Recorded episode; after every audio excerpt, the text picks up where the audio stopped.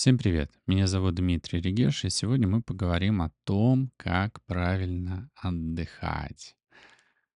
Отдых вообще это ключевой элемент поддержания хорошего физического и психического здоровья. И я частенько говорю о том, что отдых не должен быть таким, что после него хочется еще один отдых сделать. То есть оно, это времяпровождение, а, оно должно вам действительно помогать расслабляться, перезагружаться. То есть это должно быть благостно. И дам сейчас э, 12 советов э, на том, как правильно отдыхать. Для кого-то все эти советы будут актуальны, кому-то что-то не подойдет. Разные ситуации, обстоятельства, и вы можете выбрать, может быть, что-то новое для вас осознать, может э, что-то еще раз себе напомнить и помочь э, научиться отдыхать правильно и во благо для себя и своего тела. Ну и так, первое— это разнообразие отдыха.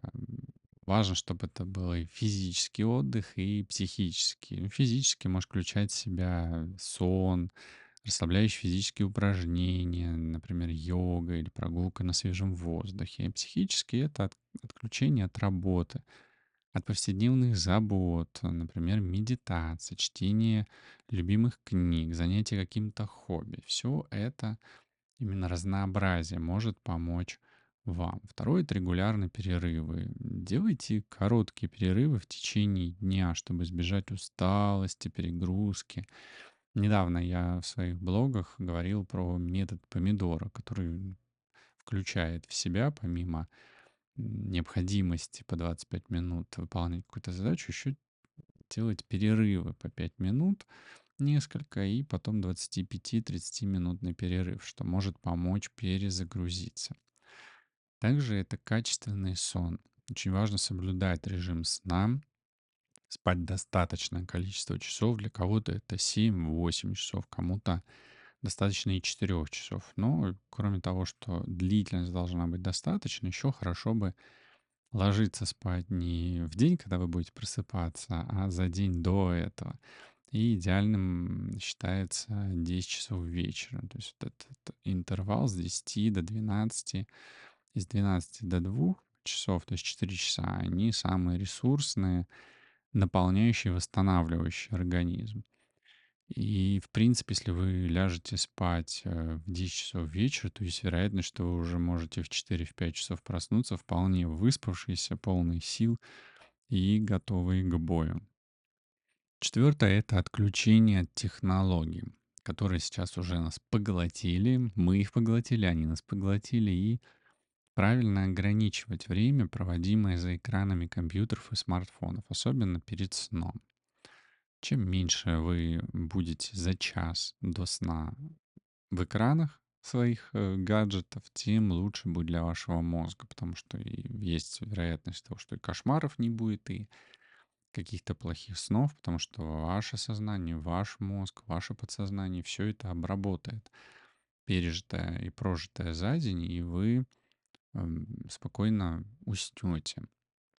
Пятое— это проведение времени на природе, прогулки на свежем воздухе, походы, посещение парков, природных заповедников. Все это способствует расслаблению и восстановлению. И даже крутые деятели инфобиза, э, которые рассказывают о том, как зарабатывать деньги, как э, достигать успешного успеха, и они говорят, что очень важно планировать отдых и важно планировать в том числе проведение времени на природе. Еще один из э, способов, шестой такой совет, это творческая деятельность. Занимайтесь творчеством, например, рисованием, письмом, музыкой. Всем тем, что помогает вам отвлечься от повседневных задач. Ну и плюс вы можете творить что-то прекрасное, радуя себя, близких, и, может быть, э, будете делиться этим с окружающими.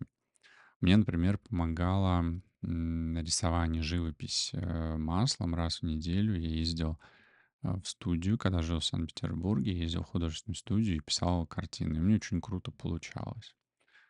Седьмое— это социальное взаимодействие, общение с друзьями, семьей. Все это помогает снять стресс и улучшить настроение. Главное, чтобы ваше окружение не было токсичным и наоборот, не наносила вред. То есть выбирайте правильных людей, с которыми вы можете э, действительно расслабиться, поржать, посмеяться, поиграть, пообщаться, но не нагружать себя или ваших друзей какими-то проблемами. То есть вот эту выгрузку ее лучше делать с профессионалами, с психологами, которые сами на себя это не возьмут, но и помогут вам все это выгрузить. То есть общайтесь с друзьями и семьей правильно и благостно для себя и для них. Восьмое– это физические упражнения. Регулярные, умеренные физические нагрузки улучшают как и физическое, так и психическое состояние. Лучше всего йога, пилатес, цигун, может быть какая-то пробежка или просто даже ходьба.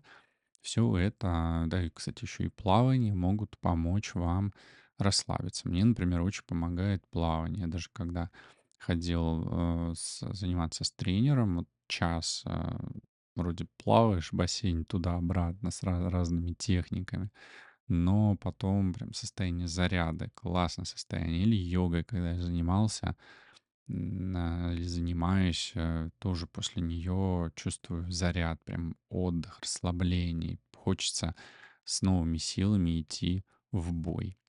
Девятое– это медитация, релаксация, практики медитации, дыхательные упражнения, техники релаксации. Все это помогает снизить уровень стресса. И, кстати, у меня есть программа с э, визуализациями под голос, медитациями. Есть бесплатный тариф, где есть 7 таких э, практик. Вы можете получить к ним доступ и научиться расслабляться и в том числе рефлексировать э, в зависимости от того, какой практикой вы будете погружаться. Десятое– это планирование отпуска. Вообще регулярные отпуски, отпуска или короткие выходные, все это помогает полностью отвлечься от работы и восстановить силы. Если при этом вы не берете с собой ноутбук и не сидите в корпоративной почте, э, на Мона Лизу. То есть тут важно если вы поехали в отпуск, делать все так, чтобы без вас все работало. Важно правильно выстраивать м, рабочий процесс, чтобы вы могли действительно отдохнуть, чтобы вас могли заменить. И поверьте, это безопасно. Если вы до сих пор работаете в этой компании, то уйдя в отпуск, все должно работать. Если кто-то за вас будет делать вашу работу, это не значит, что он заберет вашу работу.